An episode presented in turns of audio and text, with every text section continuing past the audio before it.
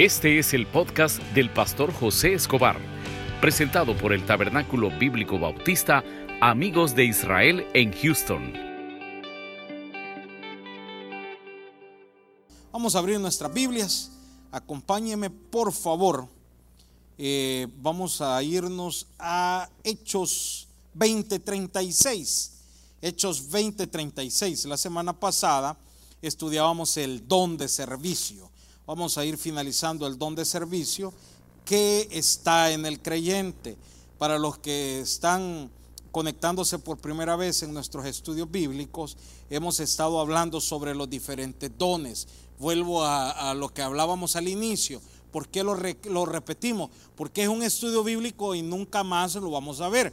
Estábamos estudiando que por años eh, las personas llegaban a creer en diferentes dones, los cuales no están en la Biblia y son dones naturales. Y hay otros dones que con el estudio bíblico hemos llegado a la conclusión que cesaron. ¿Por qué cesaron esos dones? Porque había en su momento algo importante en lo cual el Señor lo iba a usar. Posteriormente ya no fue tan necesario. Ahora, en la actualidad, esos dones que cesaron, Dios los puede volver a usar. Mi hermano, desde que usted me dice si Dios puede, yo le contesto, Dios sí puede.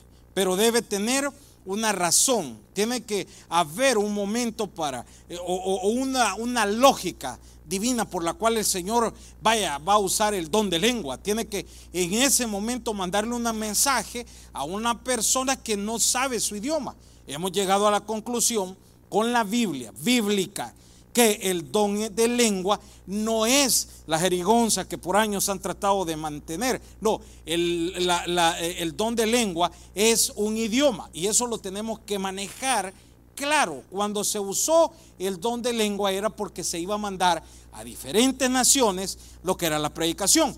Pero ahora ya estamos con el del servicio. Así que cuando lo vamos a leer la palabra del Señor en el nombre del Padre, del Hijo y con el poder de su Santo Espíritu. 35, 36. En, todo, en todos he hecho saber que, trabajando así, se debe ayudar a los necesitados y recordar las palabras del Señor que dijo, más bienaventurado estar que recibir. Cuando hubo dicho estas cosas, se puso de rodillas y oró con todos ellos. Oramos. Señor, gracias, porque esta tarde nos permites predicar tu palabra, escuchar tu palabra, porque has protegido a nuestras familias, has dado todo lo necesario, Señor. Ponemos en tus manos desde ya esta meditación. Háblanos a través de tu palabra, en el nombre de Jesús. Amén y amén.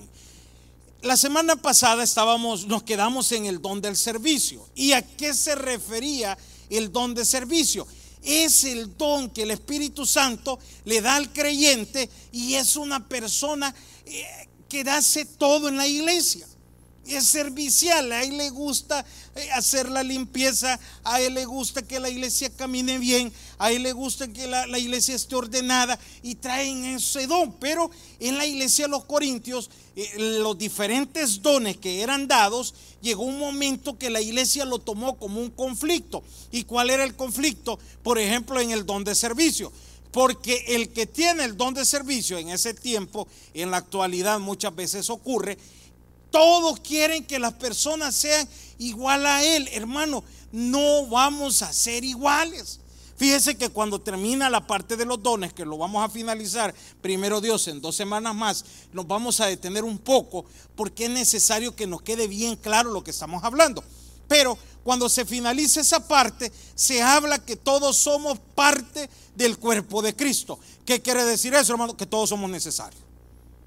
Tanto el que tiene el don de servicio, tanto el que tiene el don de administrador, el, tanto el que tiene el don de, de, de, de sabiduría, todo lo que hemos visto, el de profetizar, que hablábamos que era el predicar la palabra, el decir la palabra y todos los que tenemos eso, debemos de entender que todos somos útiles. Por ejemplo, hay personas que les gusta predicar la palabra, pero a lo mejor en la iglesia no le gusta agarrar un martillo. Le pongo un ejemplo. Hay personas que eh, a lo mejor son serviciales, pero si usted les dice, hermano, ¿qué le parece si usted va a ganar alma? Y le va a decir, es que hermano, eso no va conmigo. ¿Por qué? Porque tiene un diseño a lo cual Dios lo ha puesto. Ahora, La pregunta sería esta noche para usted y para mí, ¿qué don Dios nos ha dado y por qué no lo explotamos? Yo estaba hablando con una persona el día de hoy. Por cierto que es la cónsul general del Salvador, la licenciada Nancy. Y me sorprende que ahorita que estamos en, cuarentena y todo lo más, claro, ella en su casa tomando las medidas, pero siempre pendiente del pueblo salvadoreño. Me dice ella, mire, tengo un caso y todo lo demás, y, y tratando de ver cómo ayuda a la comunidad. Ese es un don que Dios da. Porque en otro que hubiera hecho, no hombre, yo apago el teléfono, que nadie me llame, que nadie me moleste, porque de todos modos no puedo hacer nada. Y trata de ver cómo busca una ayuda. ¿Por qué? Dando es como recibimos. Y eso nace. Y fíjese que aquí este versículo está hablando y dice, en todo os he enseñado que trabajando se debe ayudar al necesitado. ¿Cuántas personas en este momento están haciendo? Y quiero, y miren lo que le voy a explicar. Hay unos que lo están haciendo porque es un don del Espíritu Santo y quiero que entienda algo, es porque son creyentes y lo tienen en la parte del servicio y hay otros que lo hacen por salario. Hablemos de los voluntarios o de las personas que están en hospitales o apoyando. Eh, ahora anduve en la calle haciendo ciertas cosas y, me, y pasé por unas escuelas y había cantidad de gente siendo voluntarios, me imagino que unos voluntarios, otros empleados de gobierno ayudando, pero la pregunta sería, ¿cuántos de los que están ahí, el servicio que están haciendo, lo hacen de corazón? Y dicen, no, si a mí me dicen que me quede una hora extra y no me la paga, pues yo vengo y la hago. O simplemente lo están haciendo porque es un salario y me han obligado. Son dos cosas diferentes. Entonces, cuando usted va conociendo los dones que Dios le va dando, usted va entendiendo dónde puede servir en su iglesia. Eso es esencial. Eso es esencial. Pero yo siempre he dicho algo, pero sobre todo, creo que todo servidor, y no estoy diciendo que si no lo tiene no lo puede hacer, pero qué bueno sería que todos los que pasamos a ser servidores del Señor pudiéramos tener el de servicio y que siempre que el Señor nos necesite para hacer X cosas, usted debe estar disponible. Usted tiene que estar dispuesto a, predicar la palabra, usted tiene que estar dispuesto a evangelizar, a fortalecer a las personas en los momentos de crisis. A eso se refiere. ¿Por qué? A la gente que necesita. Y usted me puede decir, hermano, y, en los momentos de crisis, ¿a mí que me va a ayudar? Ah, ahí entra Dios. Porque es la labor que usted está haciendo. Entonces el Señor en ese momento le va a dar una recompensa a usted sobre todo lo que está pasando. Le va a dar una recompensa a usted de todo el problema que se está viviendo. Y no le va a faltar nada. Estaba viendo, ahorita que está eso del coronavirus, cómo están tratándose los médicos de este problema. Y por eso que yo les digo a ustedes, Hermanos, cuidémonos, cuidémonos. No podemos ser víctimas de este virus porque les estamos llevando trabajo a los hospitales y los médicos se están dando cuenta. Había una, enfermera o doctora que estaba diciendo que el día que le dieron de descanso en su casa, en el cuarto de ella, solo podía permanecer. Nadie más, solo ella. Y si iba a ir al baño, tenía que gritarle a todos, voy para el baño, voy para el baño, voy para el baño, no salgan, no salgan, porque la familia no puede estar cerca de esta persona. Y después de usar el baño tiene que usar desinfectante que quite el virus. No es portadora del virus, pero ha estado en medio de personas que tienen el virus. Esto es serio lo que está pasando. Entonces, ¿qué tenemos que hacer como comunidad? Y podemos ser parte del servicio, sí, quedándonos en casa. Quedándonos en casa. Somos parte del servicio. Entonces aquí estamos hablando que el don de servicio es aquel que lo que va a hacer para Cristo no lo va a hacer esperando recompensa. No lo va a hacer esperando, ah, es que como otro no lo hizo, yo no lo voy a hacer. Hágalo, mi hermano. Hágalo. No, quiero ver si aquel levanta el pie para yo levantar. No, no, no.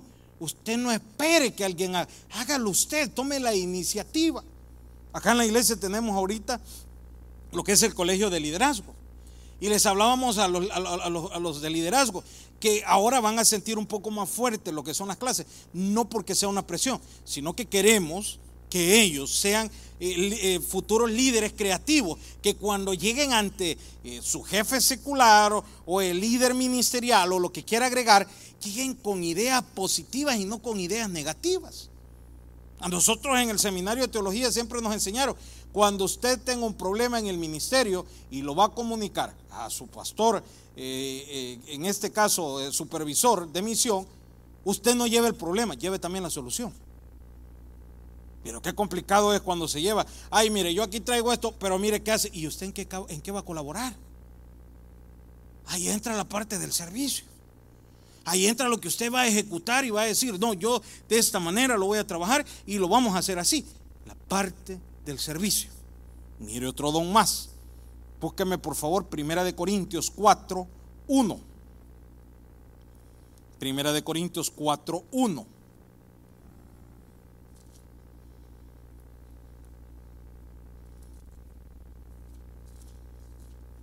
Primera de Corintios 4.1 está el don de ser un administrador de la iglesia. ¿Es un don? Claro que sí, mi hermano. Y hay muchas formas como nosotros podemos ser administradores de la iglesia. Usted me puede decir, hermano, pero es que ese don solo es para la junta directiva. No, no, no, no. Ese don solo es para los líderes. No, usted como miembro de iglesia, usted puede ser un administrador. ¿Sabe cuándo es un administrador de una iglesia? cuando usted llega a su iglesia y ve basura. Y usted no quiere ver sucia su iglesia. Y entonces usted dice, esto lo voy a recoger, lo voy a llevar a la basura, porque se ve mal mi iglesia y no me gusta que se vea mal. Mire qué bonito. No se trata de decir, mira, qué socios estos de la iglesia. No hay gente aquí para hacer limpieza. Y usted, mi hermano, no hay gente que pase el trapeador aquí y usted no lo puede pasar. No hay gente que pueda colaborar y, usted, mi hermano. Si la iglesia es de todos. La iglesia es de todos.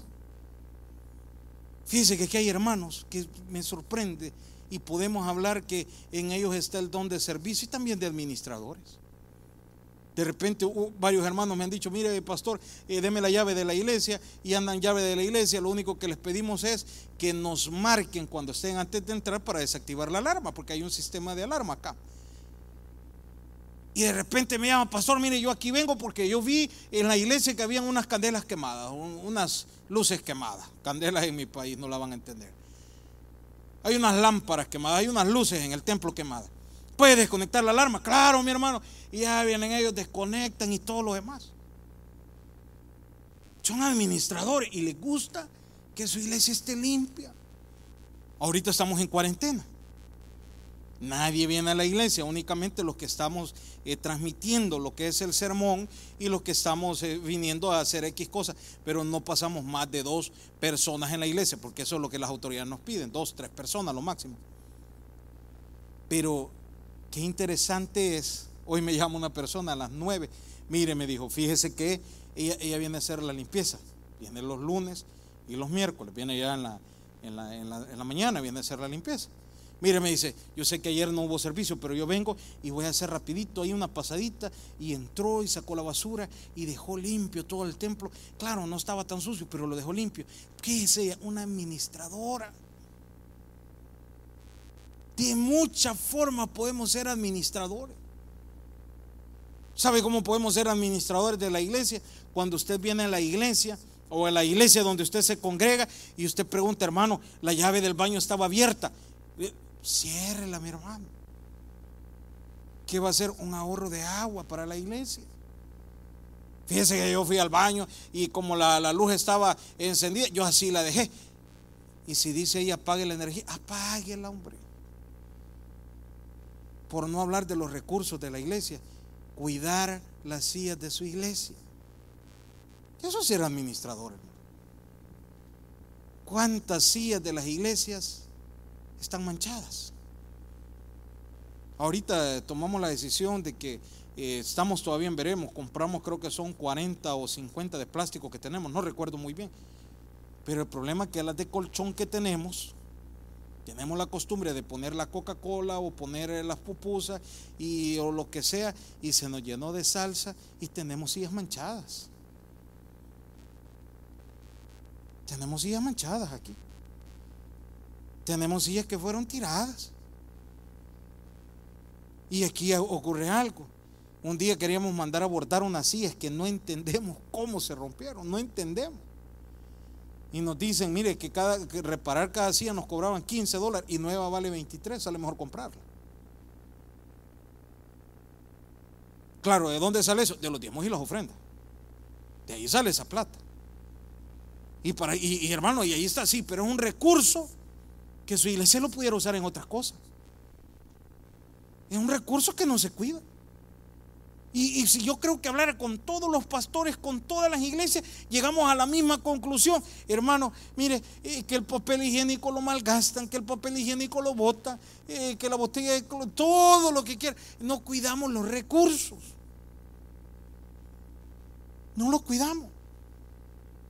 Los, hermanos de Torre Fuerte me gustó un día y mire cómo son ellos. Muy, muy muy este, colaboradores me dicen, mire, nosotros queremos tener el closet donde está el material eh, tapado, con llave, no queremos que nadie lo toque. ¿Por qué razón?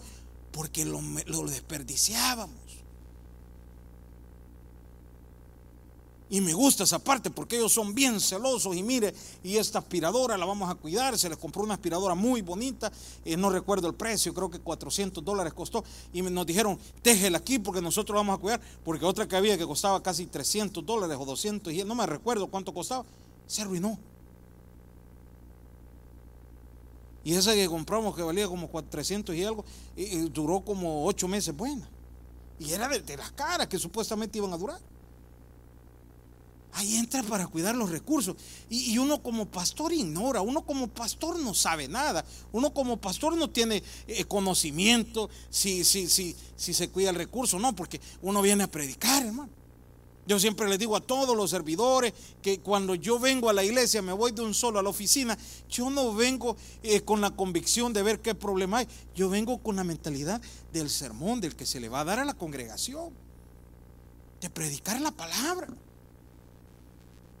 Entonces los administradores de las iglesias somos todos, mis hermanos.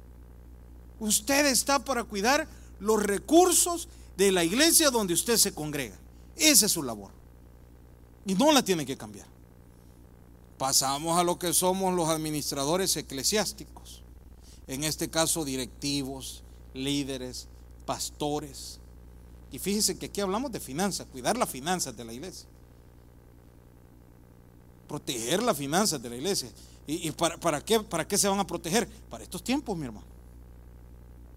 Le voy a costar algo para honra y gloria de Dios. Si usted pregunta, la renta es ya el 1 de, de, de abril, 4.700 dólares. La iglesia no ha estado abierta en, en, en, dos, en dos semanas, tres semanas, digamos. Y nunca hemos andado y que mire y que aquí está esta cuenta, deposite, ponga, traiga. No. Porque Dios provee. Y si usted pregunta dónde está eh, la renta de este mes, ya la tiene la iglesia. Tiene la de este mes, pues de abril que viene. Esperamos que en abril todo cambie. Si para abril no está, tenemos mayo, agregándole renta, arreglando, agregándole eh, energía eléctrica y, liquidamos la VEN, la deuda que tenía porque son los recursos de ustedes, de, la iglesia. Esto se tiene que cuidar. Todo, todo. Y cuando le hablo que todos somos administradores, ahí aplica usted. Usted tiene que cuidar. Y aquí andamos, mire, no, mire, no. Ah, no, la iglesia está caña. No, no está caña. Cuida los recursos. No los vamos a malgastar. No vamos a malgastar todo. Porque en su momento Dios va a pasar factura. En su momento Dios va a pasar factura. Imagínense que no hubiéramos sido buenos administradores de los bienes de Cristo. ¿Cómo estaría su iglesia en este momento?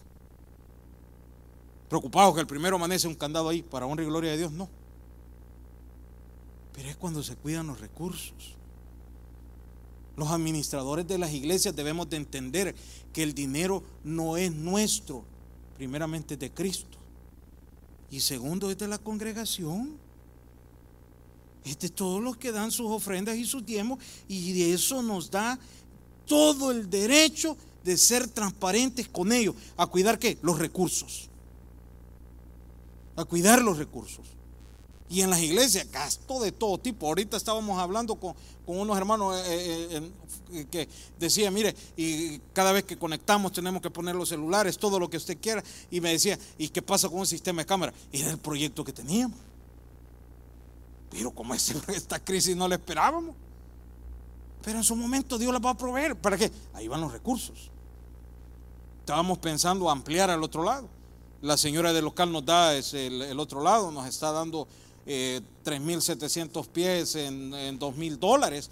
Entonces estábamos viendo, pero con esta crisis que vino, imagínense de dónde se saca eh, para construir, de dónde se saca lo demás. Entonces no, no es el tiempo, al tiempo de Dios. Pero ¿qué le quiero decir? Que como administradores debemos de cuidar los recursos de Cristo. Esa es la labor de nosotros. Esa es la labor. Y no solo cuidar los recursos de Cristo. Junta directiva, líderes de ministerio, pastores del mundo, todo lo que usted quiera, diáconos, todo lo que usted quiera. Mire qué más tenemos que hacer. Así pues tengamos los hombres por servidores de Cristo y administradores de los misterios de Dios. Póngame el 2, por favor. Mire lo que sigue. Ahora bien, se requiere que los administradores, cada uno sea hallado fiel. Aquí no se trata de decir, ah, es que yo cuido los recursos de la iglesia, a mí me gusta cuidar eh, lo que la iglesia tiene, pero su testimonio, ¿cómo está, mi hermano? Para los administradores, si somos la cara de la iglesia, somos los líderes de la iglesia. Una de las cosas que, para honra y gloria de Dios, qué bueno esa parte que me ha tocado vivir acá en Houston, es que yo de repente llego a un lugar y me saludan, pastor, Dios me lo bendiga, y yo no sé quién es, pero ha venido a la iglesia. Ha venido a la iglesia. Solo para que se haga una idea, en, en un domingo normal tenemos por lo menos unos cuatro nuevos que siempre nos visitan, cuatro, cinco, cuatro, cinco. ¿Y qué tal como administrador, hermano? La iglesia se ha administrado bien, los fondos se han administrado bien. Y, en la calle, ¿cómo ando yo? Se requiere que seamos, que cada uno sea hallado fiel. ¿Para quién? Primeramente para con Dios. ¿Sabe con quién más se tiene que usted ser fiel? Con su esposa, con su esposo. ¿Por qué no? ¿Por qué no? Yo, siempre me molesto. ¿eh? Tómelo como quiera. Yo, siempre ando mi anillo de casado. Si usted me dice no tiene, yo, yo le hablo de mí. Nunca, nunca haga lo que yo le digo. Porque yo no quiero que usted diga, ah, es que como usted lo hizo, yo lo hice. No, no, no, no, no, no quiero eso. Pero ¿y por qué no demostrar quién es la esposa o el esposo? ¿Cuál es la pena? ¿Cuál es la pena? Si somos diáconos, si somos líderes. está hablando en todo momento. Mire, y a mi esposa y a mi esposo, que la gente lo sepa, mi hermano. Que la gente lo sepa. Yo tengo una cuestión, cuando yo a veces salgo a comer mucho con mi mamá, y mi mamá no es que esté tan mayor, pero cuando yo me encuentro hermanos de la iglesia, a mí me toca decirles rápido, ella es mi mamá. Porque como conocen a mi esposa y me ven con, ah, esta es otra que anda el pastor. No, rápido, ella es mi mamá, la tengo que presentar rápido. Porque es el deber suyo. Si la gente critica a un pastor, si la gente critica a un líder, a un predicador, a un directivo, a un diácono, tienen toda la razón de criticarnos porque somos figuras públicas en la iglesia. Y no nos molestemos. Si como líder alguien nos cuestiona y nos dice, mire, eh, hermano líder, usted anda haciendo esto, pues aguántelo, usted es un líder. Somos administradores de los bienes de Cristo. Si somos servidores, andamos un uniforme, tenemos que dar el ejemplo tanto adentro como afuera. Porque podemos ser buenos administradores, cuidamos los bienes y todo lo demás, pero el testimonio está despedazado. Despedazado. Yo recuerdo que un día con mi papá fuimos a una consulta médica de él, allá en El Salvador. Y él me dijo, acompáñame, va. Él iba manejando, yo iba acompañándolo. No, era que a él no podía manejar. No, no, que quería ir hablando conmigo. Íbamos hablando locuras ahí. Y cuando llegamos al lugar donde él tenía la consulta, eh, se levanta un señor de bastante peso y le dice a mi papá, mírele, pero es que usted tiene el colesterol alto y no sé qué y tiene sobrepeso. Me va a tocar dejarle una dieta. Porque así como va, usted se va a morir rápido. Pero el señor que estaba dando el consejo de sobrepeso también estaba igual a mí, pasado de peso. Y me dice mi papá, imagínate este es lo que me dice, mirar cómo está, está tres veces igual, está tres veces más gordo que yo, me dice. ¿Cómo le voy a creer que esta receta la voy a dar? Usted haga caso, no lo vea él. Si le están diciendo que se ponga dieta, hágala. Pero también el testimonio cuenta, mi hermano.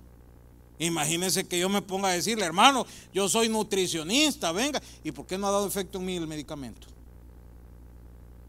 Y puedo tener conocimiento de los carbohidratos, puedo tener conocimiento de lo que se convierte en azúcar, de lo que retiene líquidos, todo lo que quiera. Pero yo no los he puesto en práctica. Entonces lo mismo es el que estamos hablando, el que tiene el don de administrar una iglesia. No solo se trata de decir, me voy a poner eh, el uniforme de líder, el saco de pastor, eh, voy a predicar la palabra. No, no, no. Póngalo en práctica usted primero, mi hermano, como administrador de cualquier iglesia donde usted se congrega. Los que tenemos que llevar primeramente el testimonio, y, y, de esta iglesia, ¿Es acaso servidor, mi hermano? ¿Por qué? Porque es el que eh, todo se pone aquí a predicar el miércoles, el viernes, los domingos, los dos servicios. ¿Y, ¿Y qué pasaría? Y yo siempre he dicho algo, mi familia no es la más perfecta del mundo, quizás puede ser la peor, pero tratamos. Tratamos de ir cambiando, tratamos de hacer las cosas bien, tratamos de llevar las cosas bien, tratamos, tratamos. Pero imagínense que yo fuera el del conflicto. Y me parara aquí en el púlpito. Y, le voy a contar algo. El que anda chueco es el que más critica. Y eso es adúltero. No, hombre, se anda en movida. No, y eso que anda ahí, también lo andas haciendo. Pero cuando nosotros andamos en algo chueco, siempre tratamos de, verle el lado oscuro al otro. Alguien me decía un día, fíjese de que yo escuchaba los temas de alguien, de X persona, no sé quién era, pero me dice, y siempre hablaba de esto, esto y esto y eso. A los días lo reventaron, él era. Él era. Él era, no, no, no hay que hablar más. Entonces, para ser administradores de los bienes del Señor, no solo se trata de hablar de recursos que los cuida, se trata del testimonio. Nuestro pastor fundador decía, bien claro decía esto, para que usted predique la palabra del Señor, usted debe tener dos cosas importantes frente a su congregación. Uno, solvencia moral. Solvencia moral. Mire lo que estoy hablando. Solvencia moral. Y número dos, solvencia económica. Hermano, de dinero. No, no, no, no estoy hablando de dinero pero ser una persona transparente. No usar los púlpitos para pedir dinero. No usar el eh, hermano que mire que, y cree que ahí me echa esquinita ahí, hombre, páseme 200 dólares. Cuidado con eso, hombre. pastor fundador siempre decía, si no tengo, no me harto. Perdón la palabra que dije, pero él así la decía. Si usted no tiene plata, no pida, hombre. Deje que Dios le mande. Deje que Dios le mande. Y yo le aprendí algo a él, de tantos consejos que daba. Él decía, aprenda a dar envidia y no lástima. Y eso lo hemos aprendido con mi familia.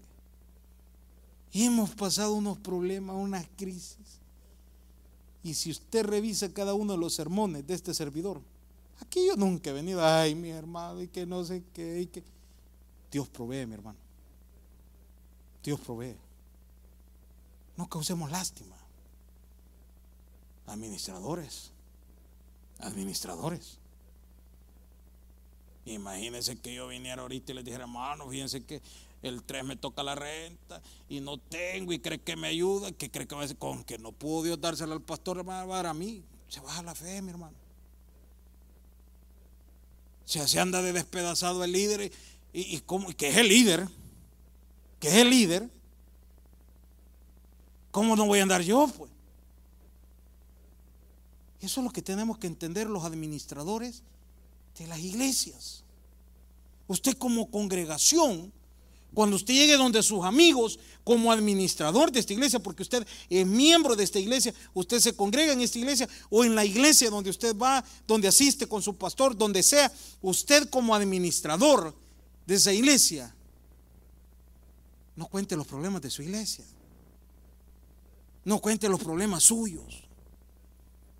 Alguien me decía un día, fíjate que yo tenía una persona, cristiano, mi hermano, cristiano, y que me venían a visitar y me invitaban a la iglesia de ellos. Yo no los conozco, pero yo de casualidad que los estaba invitando a la iglesia. Y yo los invité, me invitaban a la iglesia de ellos y todo lo demás. Pero fíjate que en una fiesta se levanta la señora, la esposa. Yo ya le dije a mi esposo que si otra vez me vuelve a hacer no sé qué, le voy a volver a tirar las cacerolas como un día se las tiré. Imagínate. Los administradores. Y dice que lo primero que le dijo, no hombre, si así andan estos y cómo voy a andar yo. Y todavía me dice, si yo analizo la vida de ellos y la mía, un inconverso, ojo administrador de iglesia, yo estoy mejor, me dijo. Y estoy mejor con mi cervecita a un lado. Qué duro, mi hermano. Porque no hemos sido buenos administradores. El administrador de iglesia no solo va a cuidar los recursos, va a cuidar su familia, mi hermano. A mí me gusta ver cuando aquí yo tengo muchas familias que mi respeto desde el padre, madre y los hijos acá en la iglesia. Y muchos de los hijos adultos saben que han sido buenos administradores. Y he tenido familias que me dicen, mire, eh, estamos orando porque mi hijo o mi hija no se quiere congregar, no quiere asistir a la iglesia, pero estamos orando. Y de repente entra la hija, entra el hijo de oración. Excelentes administradores de la familia. Esposos. Hay una hermana que yo la aprecio mucho, tiene con nosotros seis años, tiene, cinco años, perdón. Cinco años tiene. Y cuando ella vino aquí a la iglesia, el esposo no se congregaba, no quería nada con Dios y todo tranquilo. Y, ella siempre su oración, que lo va a traer, que lo va a traer, que lo va a traer, que lo va a traer. Y el esposo no era una persona mala, nunca hablaba en mal de la iglesia, nunca, nunca, muy respetuoso a la palabra de Dios. Y él decía un día, un día, un día. Pero para mí es un privilegio verlos los domingos que entran de la mano los dos. ¿Qué puede demostrar ella?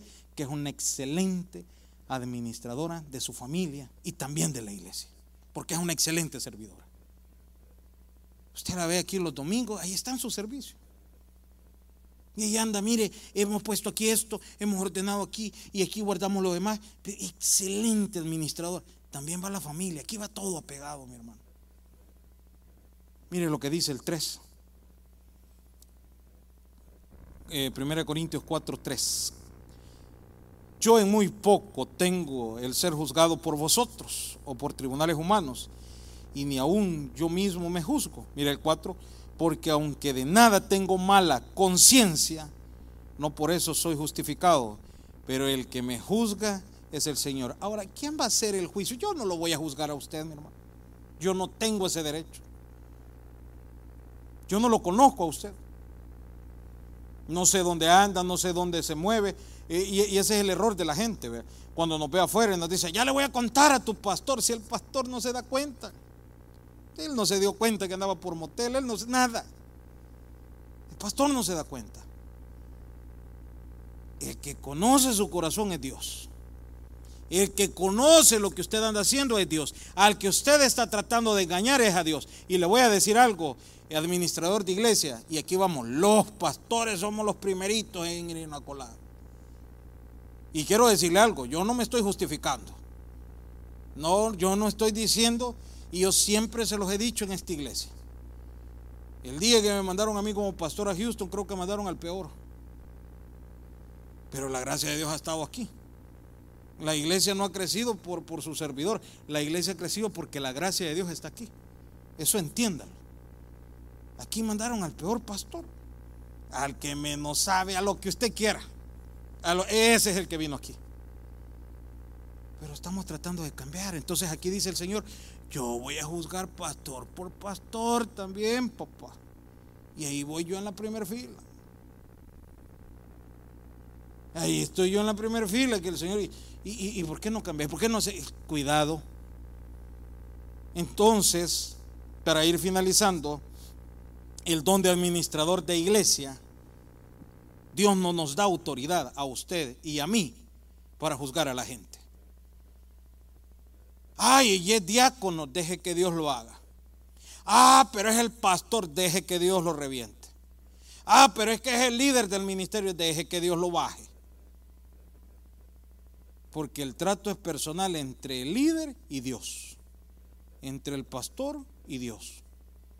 Yo siempre le he dicho a mi esposa algo.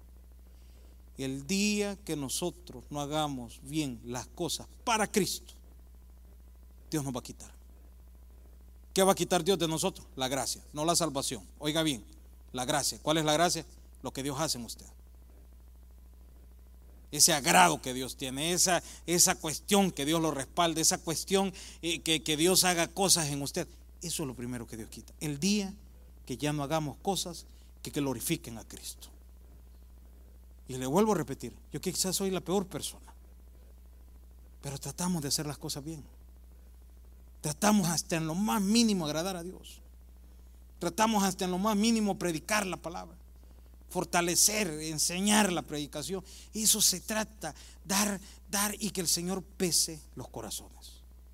Usted y yo no somos quienes para juzgar al prójimo. No somos quienes para juzgar a las personas. Deje que Cristo lo haga. Algo sí le garantizo. Al Señor no se puede engañar. Y si algún pastor, incluyendo este servidor, que es el primero en la fila, si algún pastor, líder, congregación o lo que quiera, servidor, lo que quiera, cree que está engañando a Dios, yo le tengo una respuesta, no mi hermano. Y el que le va a pesar su corazón o su vida se llama Jesús. No para salvación, no para condenación Usted desde el momento que aceptó a Cristo, usted pasó a ser salvo. Estamos hablando en su ministerio. Va a ser desechado. ¿Cuáles son las características de un servidor o un líder que es desechado? Ya no le agrada congregarse. A mí me gusta, hoy me escribió un hermano y me dice, vamos a poder entrar. No, mi hermano. Las autoridades nos han dicho que no ay, qué pena, yo quería llegar. Existe ese anhelo en congregarse. Existe ese amor por congregarse. Existe esa pasión. Cuando usted ya le perdió el primer amor a Cristo, la iglesia le incomoda, su líder le incomoda, el pastor le incomoda, la predicación del pastor le incomoda, eh, lo que se habla en la iglesia le incomoda, los proyectos de la iglesia le incomoda, eh, todo está mal y que mira y que las sillas le hubieran quedado bien del otro lado y que el púlpito, todo le incomoda. Cuidado si está en esa etapa. ¿Qué le puedo decir a usted esta noche? Vuelva a Cristo, vuelva a Cristo, porque a mí me enseñaron que Dios es un Dios de oportunidades. Vamos a orar. Padre, gracias. El mensaje ha llegado a su final. Abra su corazón y reciba al Señor Jesucristo como su Salvador personal, invocándole de esta manera. Señor Jesús, yo te recibo hoy como mi único y suficiente Salvador personal. Creo que eres Dios, que moriste en la cruz por mis pecados y resucitaste al tercer día me arrepiento, soy pecador, perdóname Señor. Gracias doy al Padre por enviar al Hijo a morir en mi lugar. Gracias Jesús por salvar mi alma hoy en Cristo Jesús. Amén. Bienvenido a la familia de Dios. Ahora le invitamos a que se congregue con nosotros. Estamos ubicados en el 6611 Bisonet Street, Suite 112, Houston, Texas, zip code 77074. Le esperamos.